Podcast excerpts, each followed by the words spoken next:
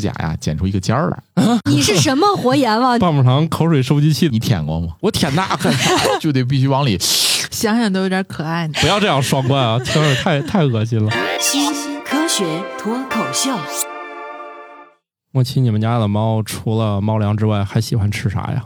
它还会咬橡皮筋儿啊，还有什么塑料袋儿，不一定吃下去，但它一定会咬。哎，那我们家也差不多啊，磨牙吧，专门给磨牙的东西，嗯但是它又不爱咬，它就喜欢吃塑料袋儿对，啊，所以我们家可谨慎了，像那个跟婴幼儿的照护指南是一样的，把塑料袋儿收起来，万一钻进去出不来咋办？ 虽然它看起来比人类幼崽稍微聪明一点儿，你看我就不一样了，我磨牙都是用锅巴呀、 辣条啊。瓜子儿是吧？那容易嗑出个豁儿，还是吃老奶奶嗑好那种现成瓜子儿比较好。 好，大家正在收听的是《生活漫游指南》的子节目。哎，我这大喘气叫《新科学脱口秀》。我们今天就来聊聊猫的异食癖。我是我们家养了一只喜欢看快递猫的半只土豆。呃，我是天天盯着小猫吃正常饭的莫奇。嗯，省得吃沙发是吗？对对对对对，嗯省得它乱咬东西。这里是这个估计要盯着娃是不是有异食癖的王大夫。我是没有异食癖的巧克力爱巧 克力，乔丽不光是没有异食癖我，还挑食呢。他基本上就很难有什么东西是他就肯定会吃的。 好，来第一条吧。舔咬胶带的猫可能患有异食癖，这是一种强迫性行为。对我们家那个也哎你确实喜欢吃那个，咱拉开快递之后，那个那个胶胶带不是还露出一小点儿吗？你舔过吗？我舔那 干啥它是有一点点甜味儿的。啊？嗯，我哎舔过，哎王大夫，你你哎怎咋么会知道的？因为我要撕胶带的时候，我撕不掉它，我就要用拿牙咬，哦，它有一点点甜味儿。此处是一个提示，嗯，看牙挺贵 的，谨慎模仿。你就不能买个小 刀吗？还虽然说现在已经推翻了人类是唯一会使用工具动物这一理论，但是呢，人类依然是最会制造工具的物种。嗯，也没必要反祖嘛。对， 你你可以去那几大平台买到各种各样切割胶带的神物。然后那个快递员，你知道他们包装的时候，那个胶带它是怎么一手就撕开的吗？啊特别神奇。啥？我第一次看到他们拿指甲咔一撕就撕开的时候，我觉得徒手特别神能开奇。对，徒手能开，哦，我就特别神奇。我就然后我就能尝试拿自己拿指甲去 K 它，死活 K 不开。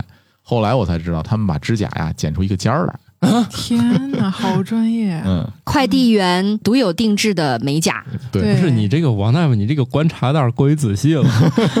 这个确实，你说这事儿很神奇，对咱没见过他们包这个东西对我你之去哦前看到的都是拿圆珠笔去戳一啊。下。是我对见也有人比，嗯后来估计他们就升级了呗。你去所有的这个快递点儿，他们去包装的时候，全部都是拿徒手撕，啊哎因为你换工具太麻烦了，还要去平时包好了再找个工具再去拉去，没那个功夫。那会不会划着别人 啊？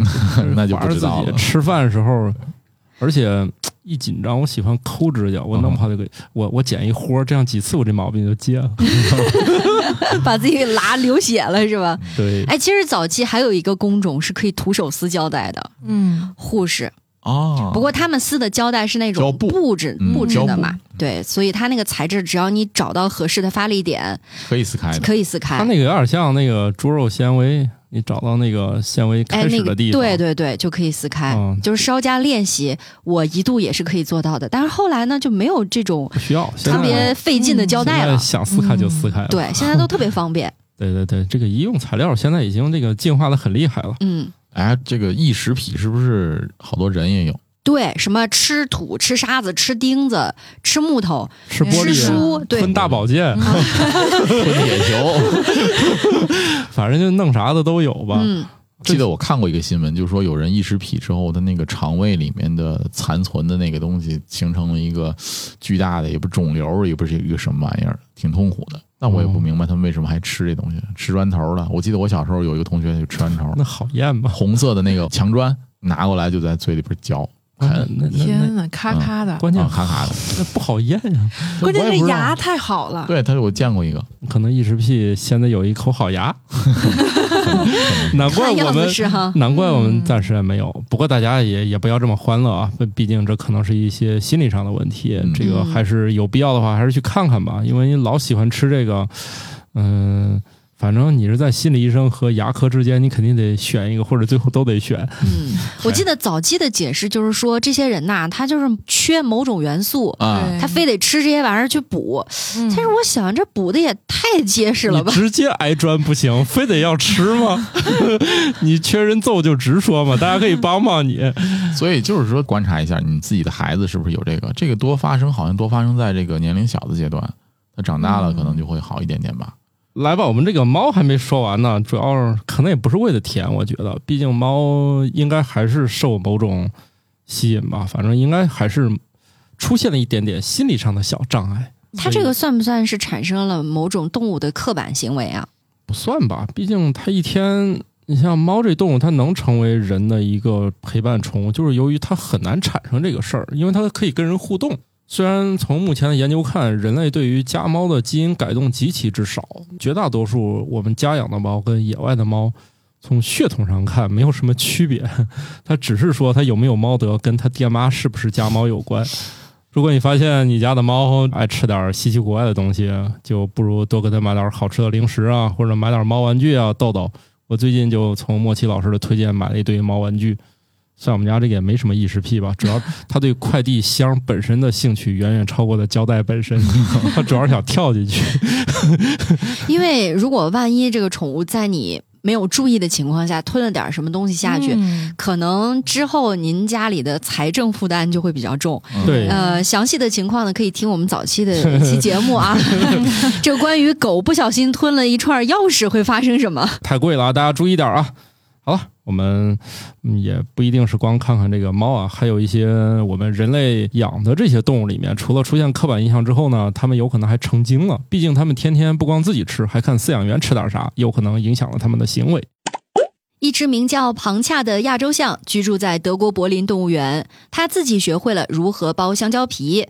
和其他大象直接一口吞不一样，它会用象鼻震动香蕉，将果肉摆脱，然后呢，剩下厚厚的果皮。这大象我大概描述一下啊，它肯定是住在动物园里。估计这个象呢，就不像在野外奔跑的状态，自自自己琢磨啊。给它一香蕉，如果是那种咱去市场一般买回来的，就是发黄了或者略带青头，但是你肯定回家得放一放。你这个给大象呢，它也不拒绝，就是一口就吞了。如果你给它一只黑透了的，就是咱人也嫌弃，就是那种的，它就看一眼，嗖就扔了。反正动物园也不缺吃的，嗯如果你给它那种就是带有黑点儿的那种，这个香蕉处于这么一个状态，再卖不掉就卖不掉的。但是同时这一天也是最好吃的这个时候呢，大象就会嘚儿嘚儿嘚儿就把那个皮给弄下来，只吃芯儿，然后把皮肉儿扔掉。大家应该都知道这个大象鼻子特别灵活，对吧？它嗯那个鼻尖儿对特别特别灵活。也不知道谁想老让它拾那根针，那不扎得慌吗？ 吃点香蕉多好！啊对你，你给它让它表演啥都行，你非去得让它去那个泰国的时候，你看那个喂香蕉，它都是直接拿鼻子把香蕉一夹，夹起来之后直接塞嘴里了，皮儿也不哦剥。对哦，我没去过泰 国， 现在去东南亚可要小心了，你现在去动物园看大象吃香蕉也是这样 的，是吧？就是夹起来直接塞嘴里了，它也不会剥。啊，那肯定多数都不会包，这就是一嗯只成精了的大象。但是呢，怎么样让这种剥香蕉的状态让大家都学会？我觉得可以参考一下虎鲸偷鱼的事儿，就是把这个德国柏林动物园这个叫什么哦嗯庞恰的亚洲象啊，把它那个剥香蕉的视频什么的，嗯给全世界动物园里的大象看一 遍，我估计就都学会了。哦对，是可以的。因为之前那个大熊猫对交配没有兴趣，就给他们看那个小小动大作熊片猫儿的，动作片儿， 大熊猫的小动作片儿，然后促进一下他们的兴趣， 这也属于这个辅助生殖技术。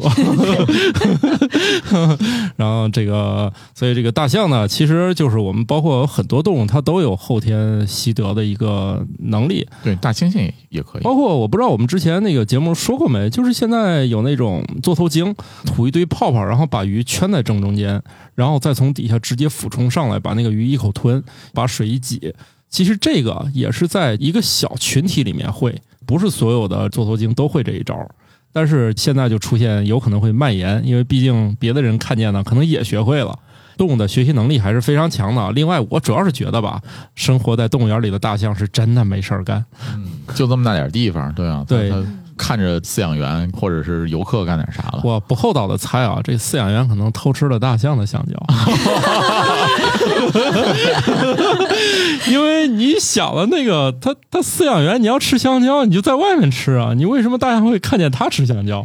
所以孙悦的行为也传染到国外了，是 吧？偷大象饲料，对啊，因为有时候动物吃的那个饲料那个东西，其实来源是非常广泛，虽然它质量是合格的，但是听过我一个上古节目的人可能听说过，就是有时候那些动物也会吃到品相极好的那种雪花牛，都是有可能就碰见的，所以。哦，动物这有些这福利其实还可以啊，可能就是让这个饲养员动了别的心思，啊 嗯，然后就那这么多香蕉，反正他也吃得完，要不我也来一根儿，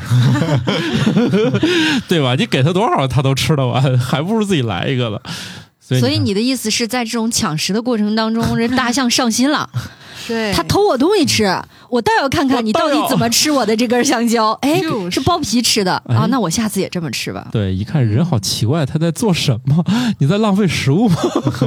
后来然后发现这个剥了皮以后口感更好， 那就这对么啊，学会所了以他很有可能是大象界的第一头厨师级的，嗯，因为他对学会了处理食材，嗯知道要摘菜。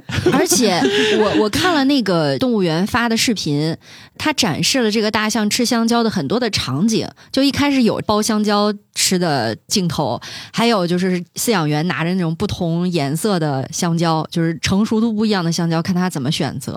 还有一个就是它跟其他的同哦伴一在一群起的时候，啊哦，哇，它那个真的好精准啊！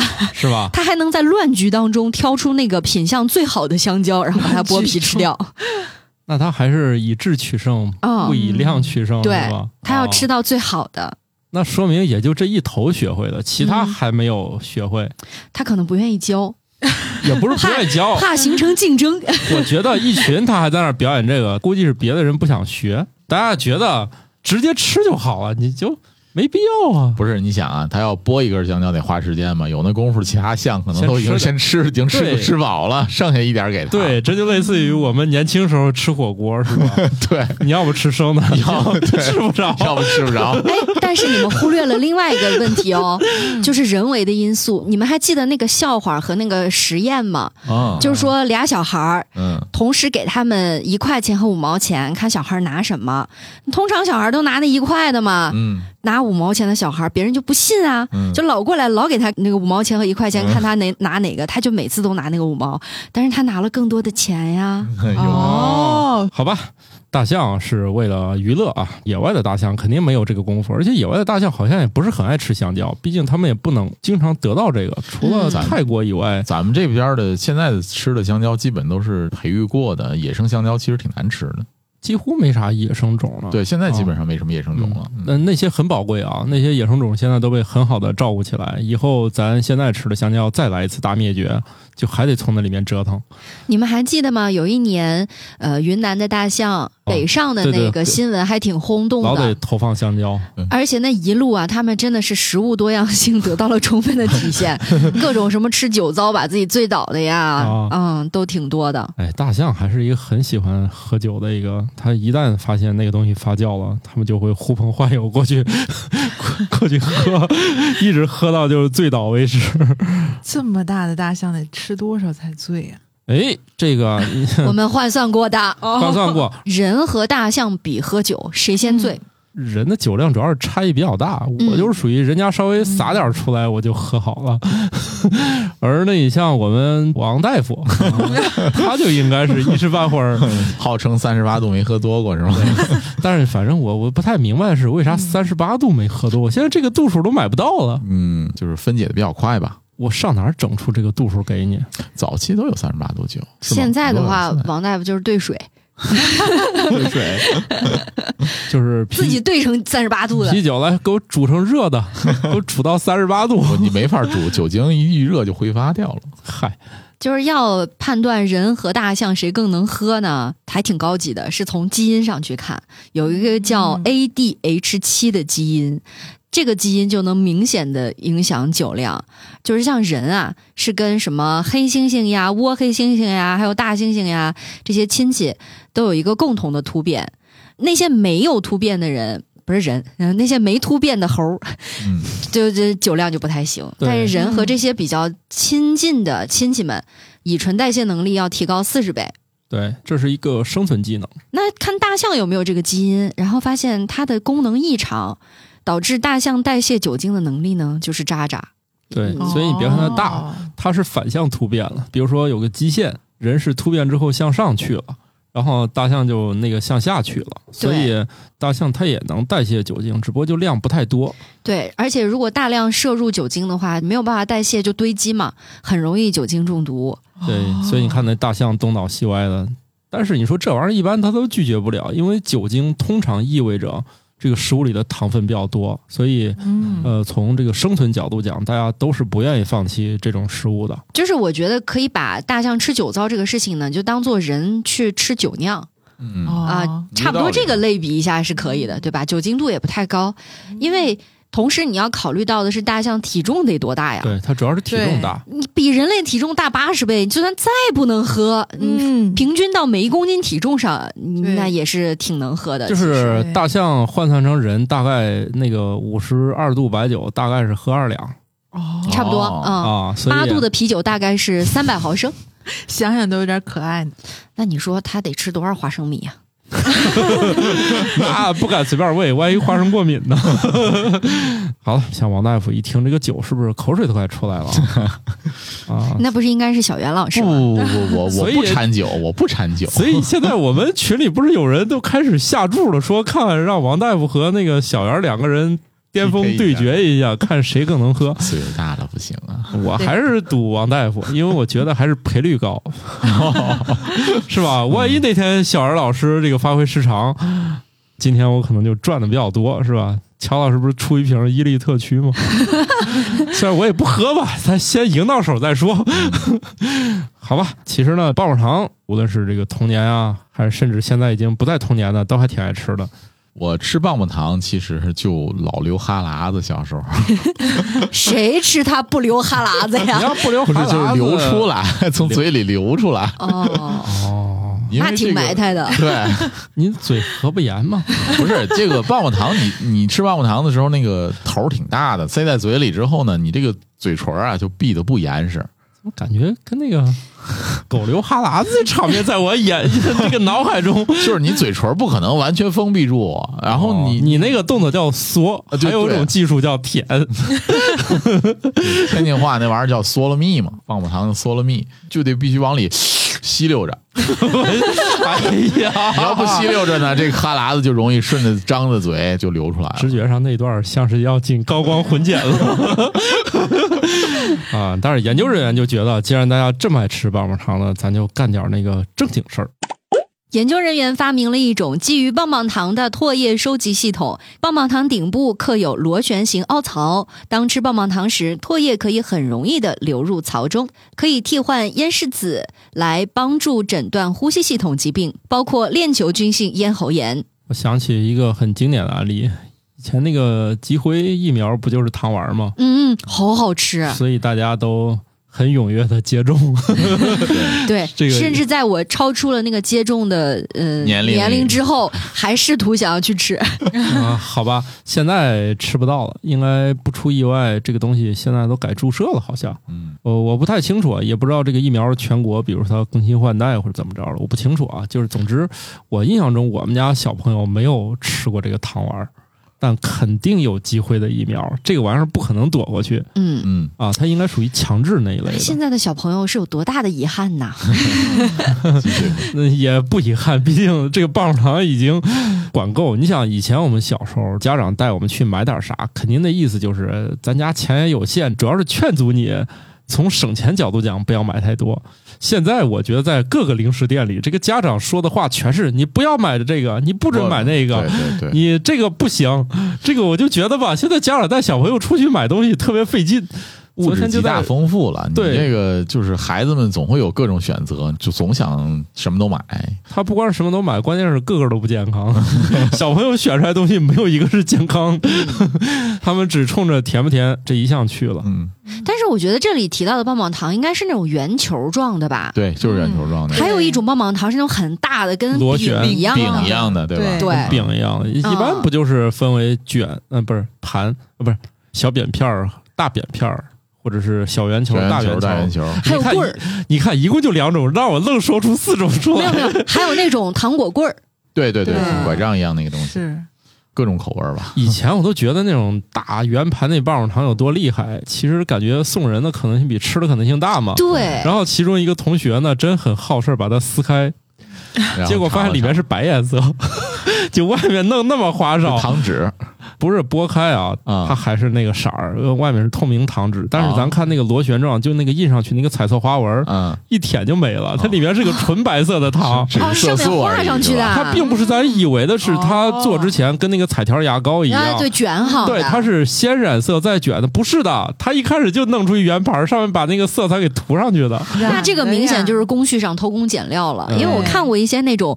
工厂车间里面怎么去做糖，嗯他做那个牛骨糖都是不同的颜色把它扭在一起，就真的像跟牙膏一样。所以就是我上中学那会儿，就这些玩意儿远没有完善，就是你肯定知啊便道宜，吧，估计对是。你肯定是知道咋 做，但是那精品店进一根儿这个，其实他也觉得你可能不会吃这个不东是西不是嗯，啊。这个棒棒糖其实不是吃的吧？它是拿来拍照的，那不是吗？ 我觉得它更多的用途是出现在电影里面，对充当了一个象征童年的道具。对，像童年道具不是吹泡泡吗？你嗯们得站在小孩子的角度想这个事儿。这个小孩子嗯不管什么道具不道具，这种东西只要是糖，他就会来吃的。有当然道了理，对，是而且你们注意到没有？就是我刚才说我为什么吃棒棒糖会流哈喇子， 回来了。就跟这个说的信息有关 系，是吧？对，因为唾液的分泌啊是在你舌头的下面，它有一个唾液腺嘛，根儿的那个位置有两个唾液腺的那个口儿，就会从那儿流唾液。吃棒棒糖的时候，你是用舌头和上牙膛夹住它，然后缩的。那这个时候，你的唾液腺是张开的，由于甜度的刺激，导致你唾液腺会不停的分泌，开闸了就是。对，就不停的分泌，然后就容易从张着的嘴里面流出来嘛。所以棒棒糖这种东西，对于那天包地型的人特别不友好。那按王大夫这个说法，用棒棒糖这种样式的采集器来收集口水，好像还是还挺嗯科学的哈还。挺科学和高效的。嗯 啊对对对，毕竟卸闸了是吧？ 另外呢，你想想这场面，好家伙啊，我怀疑他不是用在医院里的，要不那场面弄一排座排排座吃果哦果，做做那个唾液化验的时候，其实是有一定技巧让那个唾液尽快分泌的。我印象中上初中的生物课做唾液消化淀粉的实验的时候，嗯老师让你们一人拿个柠檬看 着，教给过我们如何快速的分泌唾液，是在脑海里想吗？就是用舌头尖儿去抵住那个你的唾液分泌腺，抵一会儿，然后呢快速的打开，就把嗨舌头抬起来， 就是先反卷一下舌头，然后转抬卷一起来下舌头，然后抬起来。嗯我我确实想然后快速地多了，分泌想想老师也不可能专门给大家买点那个柠檬啥的。人类的生产效率提升之后呢，不就是用来发明这些本来不复杂的手段，突然变得很花样繁多？你像这个案例里面，它不就是这样？一收集完之后呢，就是为了代替烟柿子，因为我对听了一个对对播客说，你要是在国外一开始烟柿子还没有做那么好的时候，据说还得有个人远程，就是用那个视频的方式看教你你吐口水，嗯，看你吐够了没有， 吐好了没有。反正我觉得这份工作吧， 是挺带劲儿的。我是觉得杰克老师应该是特别适合当这个视频的指导员儿 的，杰克老师，对给 Rose 都已经教会了。对，这疫情结束，估计不得有千八百个女朋友了。对，相濡以沫的感情嘛，不要这样双关啊，听着太太恶心了啊！反正不管怎么样，我觉得发明这种 棒棒糖口水收集器的人，哎呀，这脑洞是可以啊。我觉得特别有童心，他就让我想到看哆啦 A 梦，你知道吗？就是那些道具，你会觉得好有用，好好玩儿，就是很可爱。对啊，人类绝大多数生产效率提升之后，下一 步就是要发明效率更高的工具。只不过我们现在到了另外一个临界点了，我们发明的工具大多都无用。 你一定是在内涵手工 梗。对，就是我们极大提高了呀，所以大家就开始发明无用的工具了。一种是手工梗那种类型的，从它发明就是为了没有用； 还有一些就是他觉得有用，发明出之后呢，真的没有用。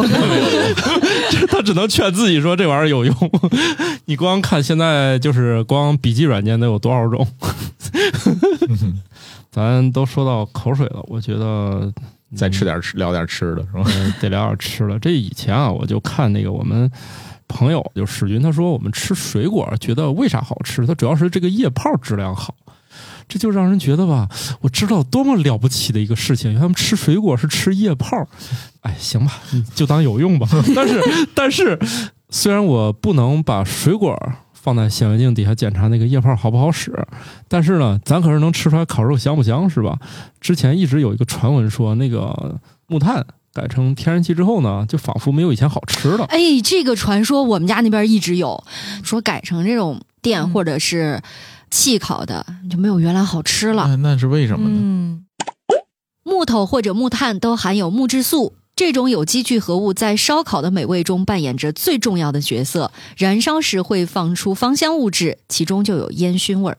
这就是美味烧烤的秘诀。所以这里面就提到这个东西，其实就是烟熏味儿。但是你说它，嗯，它只能说是让食物站在巅峰之后再添那么一个小尖儿的能力，嗯，它就是属于顶峰上的对决了吧？但其实对于烤肉来说，它的香味儿显然不是由它来生成的，还是由高温本身焦化呀，就包括美拉德反应让它啊，反应啊，其实是吃法这些为主要的。但是它这个就属于锦上添花了。味精吗？哎，嗯，啊好像没有那么大的功效，但是呢，对确实是烟熏味但儿是嗯会增加食物的层次感。其实这个不光是应用在烧烤这么简单的一件事情上，你会烧发烤简现单吗？它是最原始的烹饪方式啊哦，香。是吧？还有那个烤鸭之类的食物啊，对，都是也有说是这个种什么果木啊木烤鸭，对对对对，它还要专门要选某一种木头的什么清香，会给这个食物赋予什么样的味道，都有啊讲。对，还有对好吃的牛排也是要用烟熏烤的。哦对，你看那个汉堡王，他不就是总是强调烟熏味儿吗？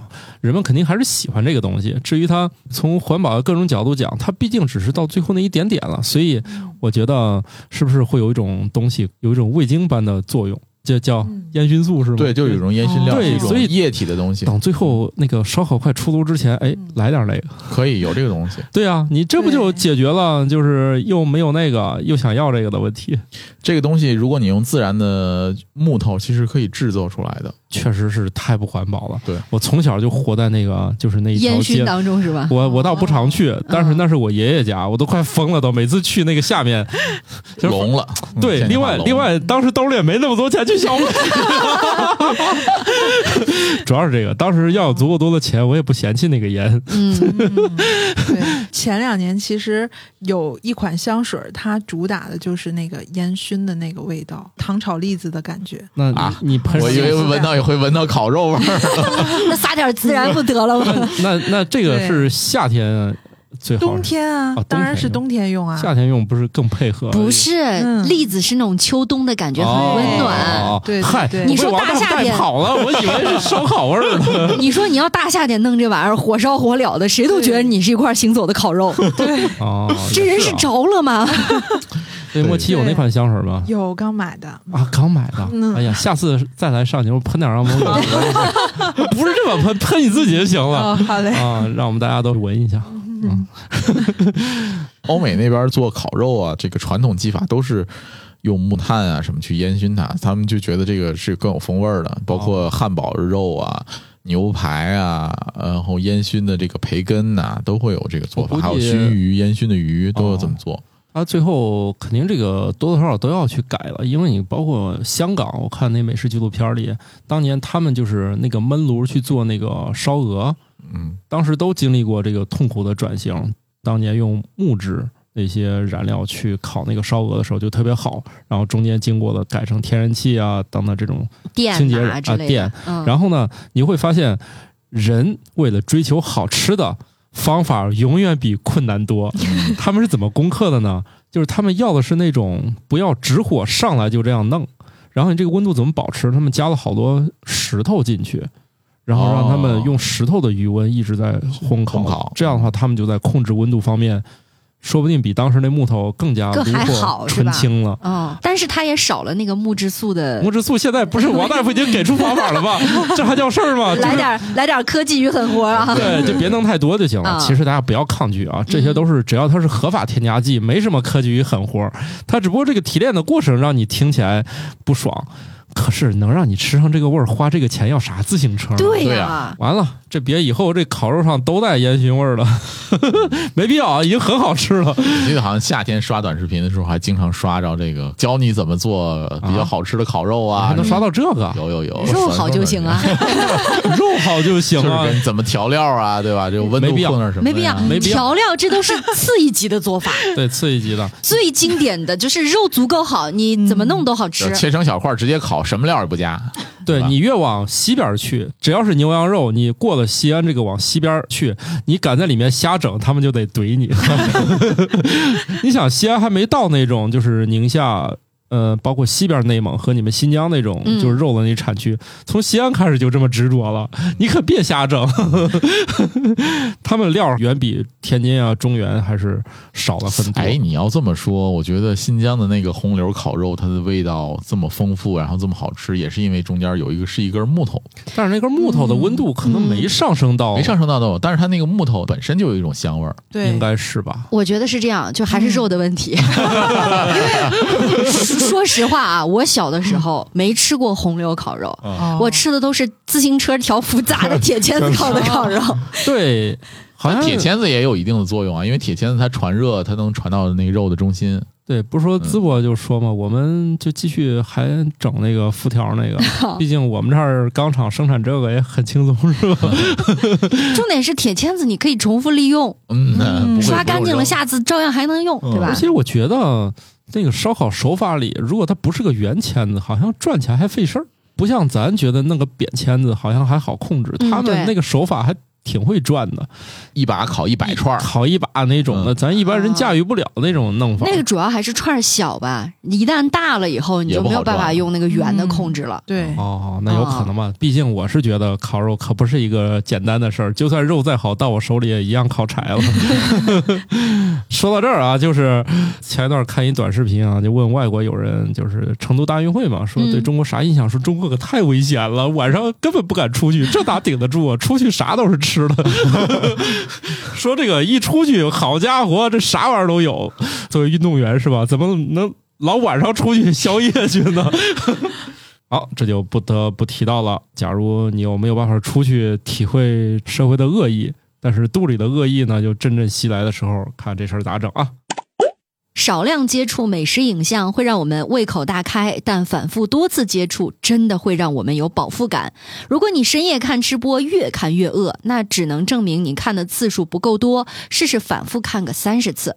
这反复看是看一个视频三十次，还是看多个视 对，频？我也在想这个 问题。 他那个我，哎呀，这个没没仔细研究这个啊， 这但条我真有用，我觉得嗯这个真的可以作为减肥秘籍。你就是这么干的，不是因为晚上刷视频，一般很多都是美食吃播，对不对嗯？我咋没有？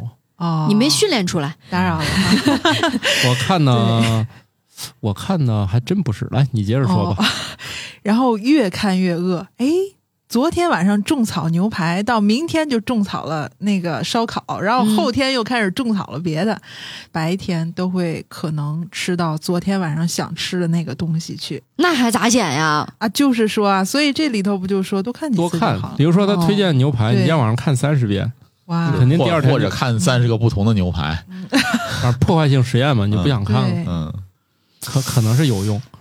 我觉得大家的耐心可能不足以达到看三十次。对对对对对，嗯，那就你想，你晚上刷这样的视频，不就是因为自己很饿，然后又又想看吗不？是很饿的时候，为啥看这个？你赶紧去泡碗方啊便没呀、那没有那么饿，就是看饿了哦，不不，我真有这样的经历的，哦。是吗就是晚上睡的，我已经躺在床上了，嗯开始看那种深夜报社的视频， 哦，越看越饿，甚至看那个外卖周边还有哪些店是开着的，嗯对对 对对，有什么东西对，然后模拟下会儿咱 嗯没有？没有天到购物车里最后关掉是吗？对对，嗯就真的很饿。没错啊，但最后也因为太晚了，然后又躺在床上不想动。如果那嗯个外卖员呃来送餐到门口的话，我还得起来 再去接那个。嗯最后还是懒惰打败了我。不是夏天不也不需要换衣服打扮就能接待外卖员了吗？你好歹也得穿的能见人吧？你说放门口，那不还得起床去拿吗？家伙，你这不，我还是下不回还是觉得送乔老师一副睡衣长 袖的还可是以不解决够问题饿，我觉还得是不饿。你像 我，不是，是是，嗯确实太懒了。我前两天两点多睡，实在太饿了，只好就是我为了夜里不饿，我嗯就晚饭吃特别多，我生怕夜里又来点啥。我发现动脑子这个工作，让你就不停的想吃点甜的，就一会儿嗯对开罐可乐，嗯一会儿开个汤力水儿。嗯 然后晚上有一天都八点多了，我下楼买了一瓶那个冰咖啡，反正里面糖多，就是反正晚上就一直造，造到最后还是没顶住， 来一块方便面再睡。我感觉这个虽然大家对方便面有各种各样的抨击，但是你饿的时候呢， 这不吃啥都香吗？ 而且我觉得最好的方便面就是那个里面把料都放好了，你只要加开水。就是我最讨厌那种，就是你要撕料、撕油、撕包。嗯我前两天开了一盒那个呃肥牛粉丝，夜里啊也是夜里吃的，哦我弄一半我都不想吃了，它里面足足放了七包料。我就想怼他了，我说有啥必要这东西？你给我弄出七个料让我蘸着撕，撕一半我都不饿了，就是我失去了兴趣，你知道吧？就是获得感过强。后来我一看，以后我可得看包装，人家包装上还就是不以为耻反以为荣的写整整七包料， 那不就是把醋搁了一包，然后香油搁一包，辣椒油搁一包，就这玩意儿一会儿凑出七个来，然后光酱里面放了两种，你说你把它俩合一起不就行了吗？他是为了让你吃夜宵有仪式感的，谁谁成想你是这么想我的？哦不会再买了，我以后只会买合味道，一撕开倒开水就可以等了。哎，合味道好像还有一个神奇的措施，我看了，这有点跑题啊。由于这个还是属于那个方便面比较早期的一个品牌，所以它就是经历的时间比较长。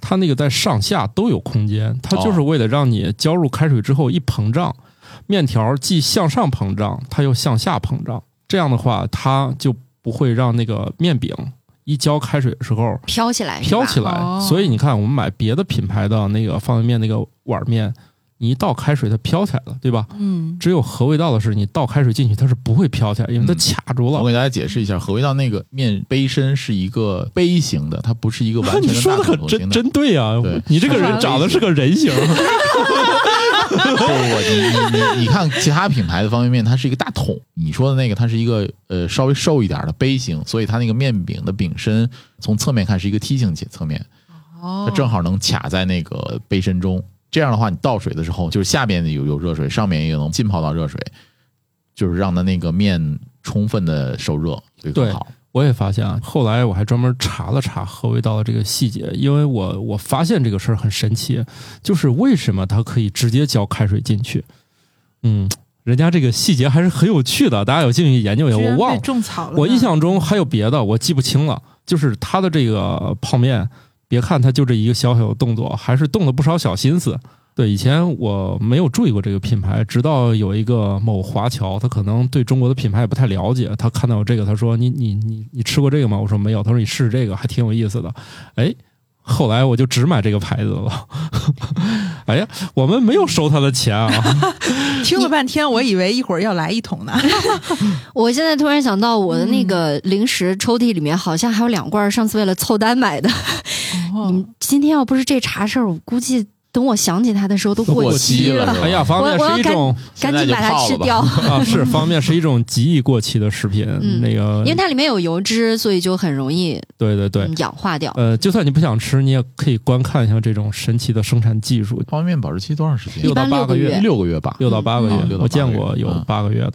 可以试试啊！就算你嗯真的不想吃，只是凑单，感受一下这个， 它这里面竟然有科技与狠活儿，你你今天是带了什么带货任务吗？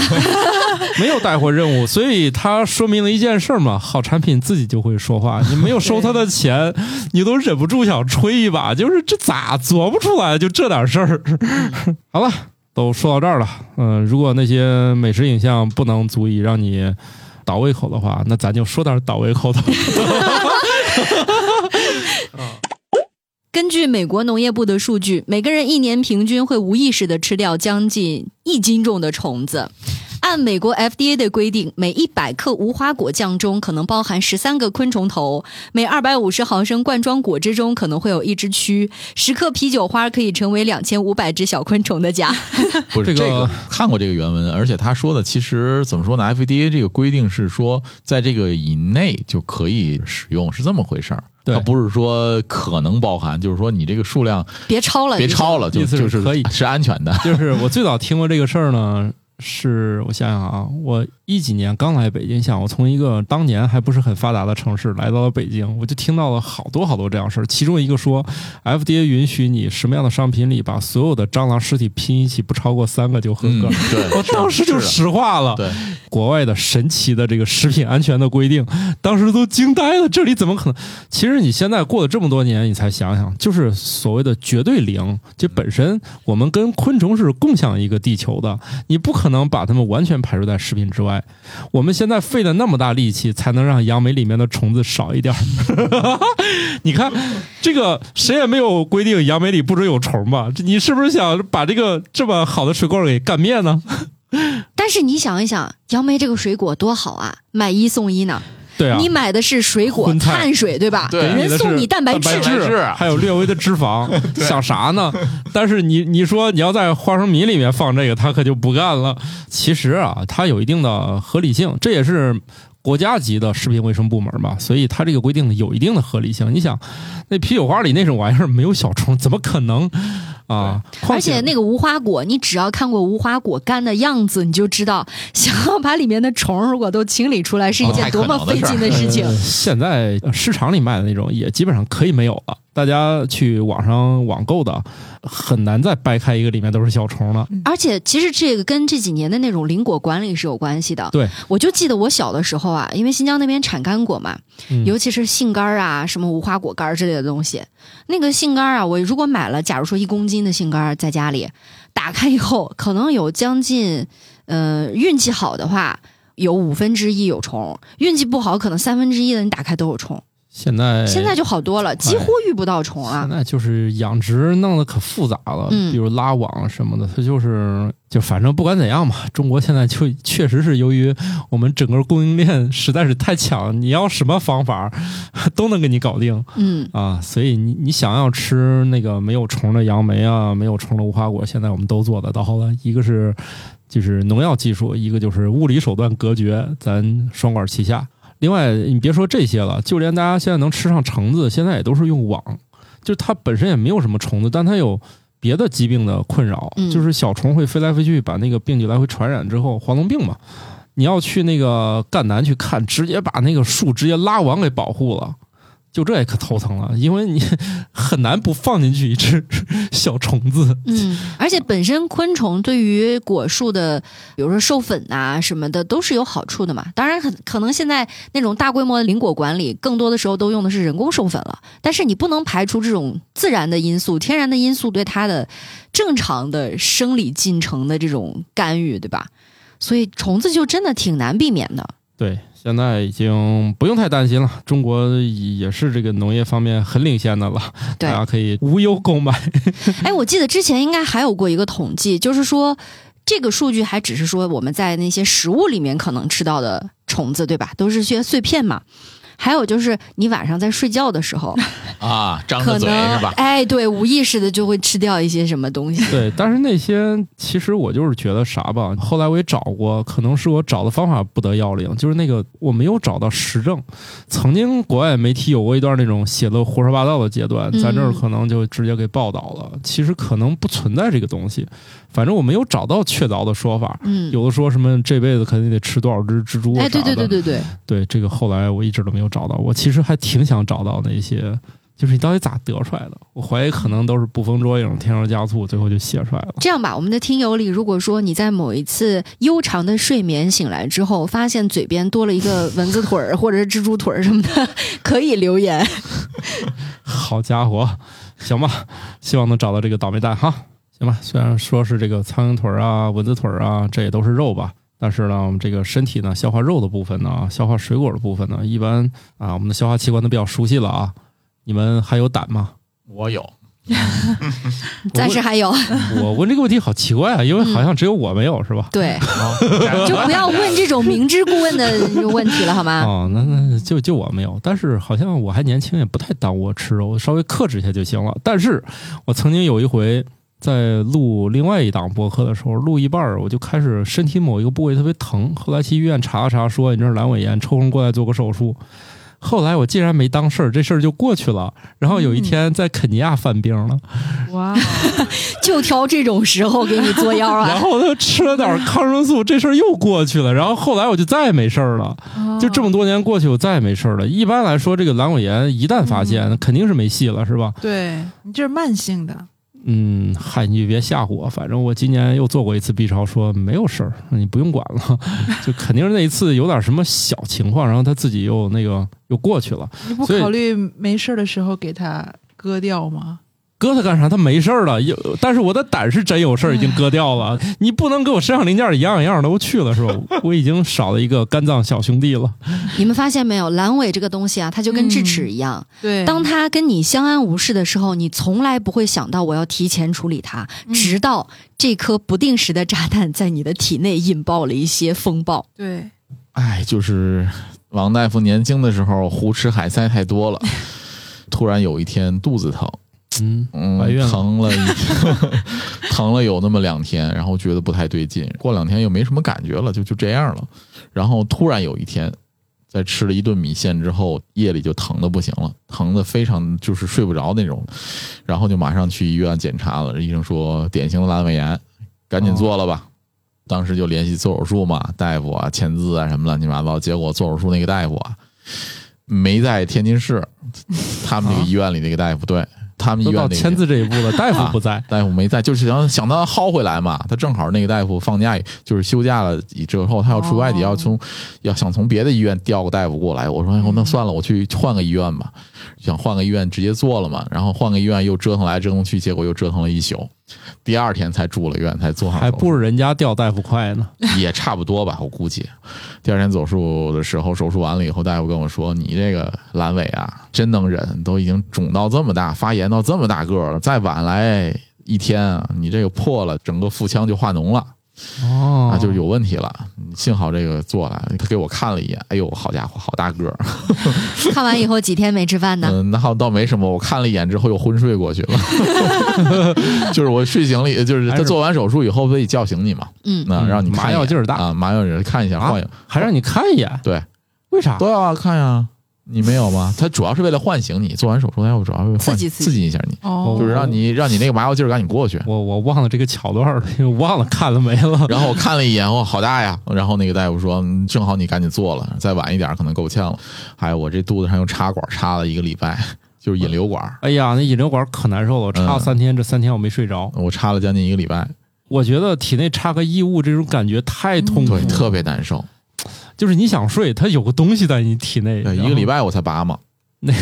哎呀，我去，这个太痛苦了，我不想回这一段 了。就是你插个管儿这玩意儿，就分分钟想死，你知道对吗？对对对对所以年纪轻轻还是对自己好点儿吧。哎没用啊，我觉得年轻轻跟你得不得病也没什么必然联系。就是好好锻你想啊炼，然后好好吃饭，现在好好休你息就是现在你胡吃海塞了，什么想吃的都吃了，长大也没有什么遗憾。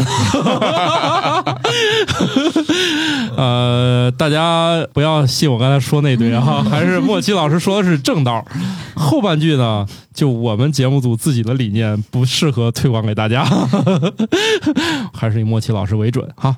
好，那既然我都从我这个没胆儿到王大夫没有阑尾，其实我那器官比王大夫那可能还重重要要一点点儿，。对，对，但是王大夫那个确实也没有太大用了哈。但是我们也不能这个忽视啊。其实我们现在都发现了，身体各种器官都有它的非显著但重要作用。其实阑尾也是多少有点儿了啊。随着人类的饮食开始朝着多样化和肉食偏好发展，阑尾对于人类来说是最常见的无用器官。阑尾可以帮助人们消化富含纤维素的食物。虽然以植物为食的脊椎动物仍然依靠阑尾来协助处理食物，但阑尾并不是消化系统的一部分。觉得我喜欢吃肉，不喜欢吃素，没了也就没了吧。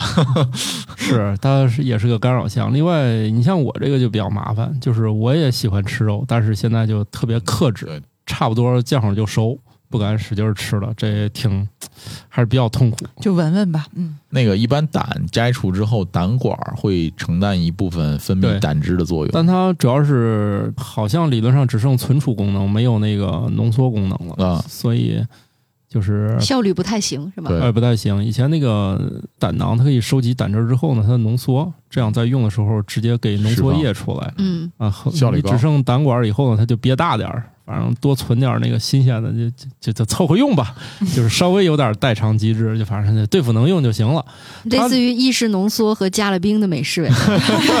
差不多。现在这个大家对那个嘉宾美式特别有意见，其实我就想说啥呢？你不要冰，它也得给你加 水，因为一样它的就是这么 做的。就是你只是喝了快了点儿，你喝慢点儿呢，它就是一杯 常温美式，或者是你在微波炉转一圈儿，那不推荐啊，就容易烫着自己。就是你给它加热一下，它就是热美式。其实它本身就这么做的，它浓缩液出来之后，它不兑水，那就是直接给你杯浓缩，你也喝不了啊。然后给你倒到那个冰杯里，你就是喝了快点儿，你喝慢点儿，你就不觉得这是个事儿了。 嗯，我不是替他们开脱啊，因为流程上确实如此，但是有一些确实是起到了偷工减料的作用，比如说他要用大量的那种。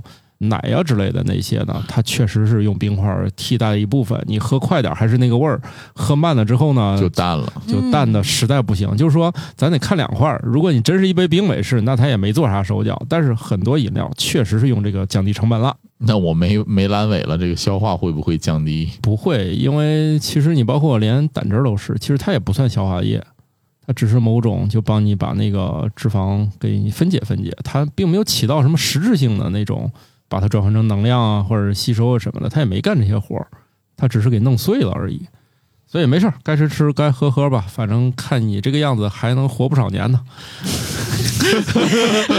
因为王大夫的生命线太长是吧？你是什么活阎王？今天就给人家断那个生死和接下来的寿命了。我要说他再活一百年吧，就觉得这后面这时间医学必须得带来一个极大突破了吧，是吧？在那你就不能有点美好的愿望吗？，对，这挺美好的，还有几十年还不美好，我就问你，再活个九十年不美好吗？那行吧，土豆儿就你就活 着吧，对，对再活九十年，身听着体像好话吗？这就再活九十年，身体不插管儿啊。对我也有一些更要强的朋友。倒不是为了活着怎么样，他是说我死后要在我们出版社的墙上写上我的名字， 就脱离了一般人的趣味啊。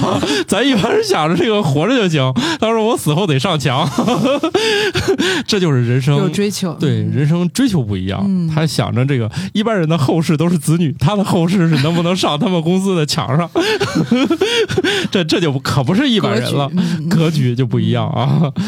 行，不管你是像王大夫一样少了个阑尾，还是像我一样的没有胆儿， 没有胆儿，反正看起来吧，这个身上有一些东西呢没有呢，人暂时也是能活着的。嗯，就跟有一些电器稍微少那么一两个零件，依然也可以能运作行一样。 对你多一两个可能也行。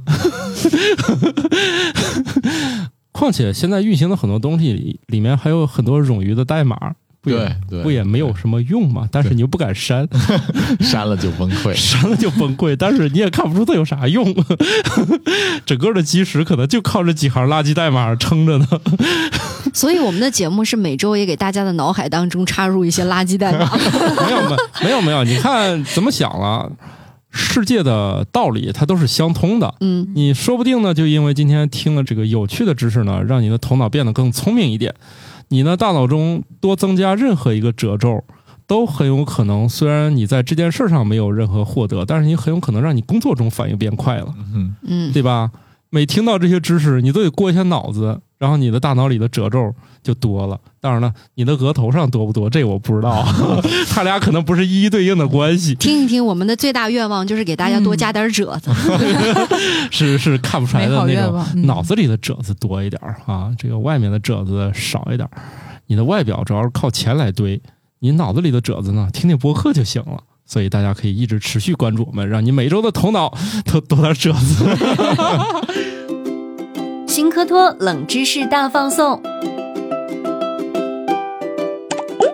蒂蒂喀喀湖位于南美洲安第斯山脉，海拔三千八百一十米，是世界上适合大型船只航行海拔最高的湖泊，也是世界上最大的高山湖泊。通过最新的考古证据发现，在人类吃鸡之前，鸡被当作珍贵的宠物饲养。鸡的驯化可能源于人类开始种植水稻和小米。世界上最圆的国家是塞拉利昂，圆度达到了百分之九十三点四。世界上国土形状最接近长方形的国家是埃及，它的边界和长方形的匹配率为百分之九十五点五。近期，在法国东北部城市谢尔梅克，一名女子在与朋友喝咖啡时被陨石击中了肋骨。这块陨石重约五十克，大小和高尔夫球相当。万幸的是，击中她的肋骨只留下了淤伤。有研究表明，和没有孩子的人相比，需要照顾年幼孩子的母亲的认知能力和速度并没有明显差异。新手妈妈只是突然多了很多事情要做，所以记忆力会显得差了一些。 好，那我们这集就这么着吧，希望大家每周都变得更聪明一点儿，早点下班儿，拜拜了。拜拜。拜拜。新科学脱口秀由生活漫游指南制作播出，节目依然在进化，欢迎提出您的建议，请在微信添加好友，搜索小助手“生活漫游指南”的拼音全拼，加入听友群，用脱缰的快乐和天南海北的朋友们漫游吧。